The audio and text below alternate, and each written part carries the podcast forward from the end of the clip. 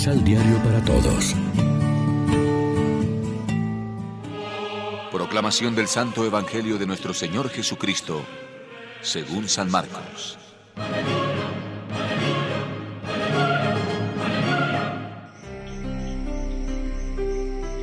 Escuchen bien. También les dijo, ¿acaso se trae una lámpara para ocultarla en una vasija o ponerla debajo de la cama? ¿No es para colocarla en el candelero? Porque nada hay oculto que no sea descubierto, y nada secreto que no sea puesto en claro. El que tenga oídos para oír, que oiga. Les decía también, atención a lo que oyen con la misma medida con que midan serán medidos y se les dará con creces.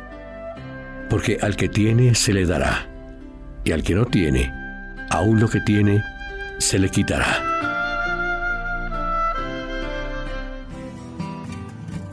Lección Divina Amigos, ¿qué tal?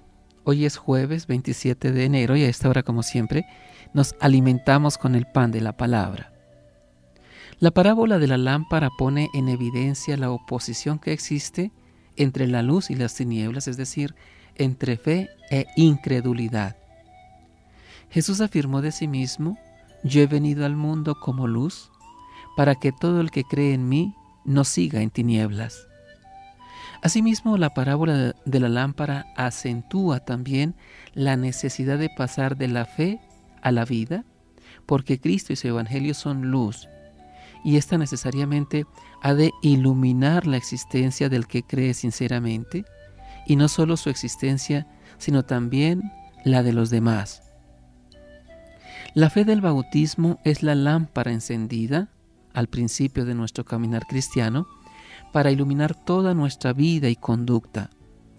Por eso el bautismo, sacramento de fe, es visto en la tradición eclesial como sacramento de iniciación e iluminación hasta el punto de designar a los bautizados con el título de iluminados por la luz de Cristo.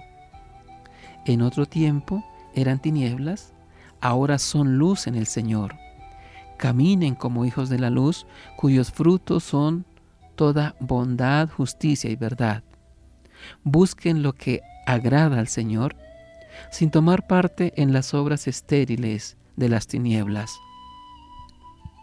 Toda nuestra vida, criterios, valores y conducta deben estar conformes con esa luz de Cristo que nos ha iluminado. Luz que se nos dio no para guardarla en el baúl de los recuerdos, sino para que alumbre a los demás con nuestras buenas obras. Examinémonos si por miedo o cobardía oportunismo o conveniencia, ocultamos la luz de la fe en Cristo en medio de los ambientes en que nos movemos. Porque Cristo dijo, quien se avergüence de mí y de mis palabras en esta época descreída y malvada, también el Hijo del Hombre se avergonzará de él cuando venga con la gloria de su Padre entre sus santos ángeles. Reflexionemos. ¿Cuáles actitudes personales podrían aumentar la oscuridad que agobia nuestro mundo? ¿Cuáles actitudes, en cambio, comunican luz y claridad en nuestro entorno? Oremos juntos.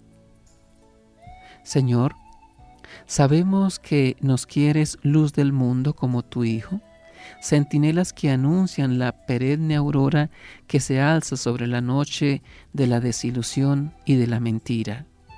No permita, Señor, que nos cerremos a tu reino, ni que por, cobardía ocultemos la fe que nos diste. Haz que caminemos siempre a la luz de nuestro bautismo. Amén. María, Reina de los Apóstoles, ruega por nosotros.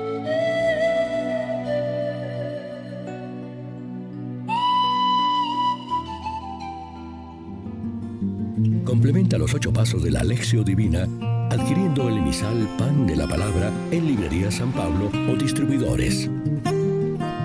Más información www.sanpablo.co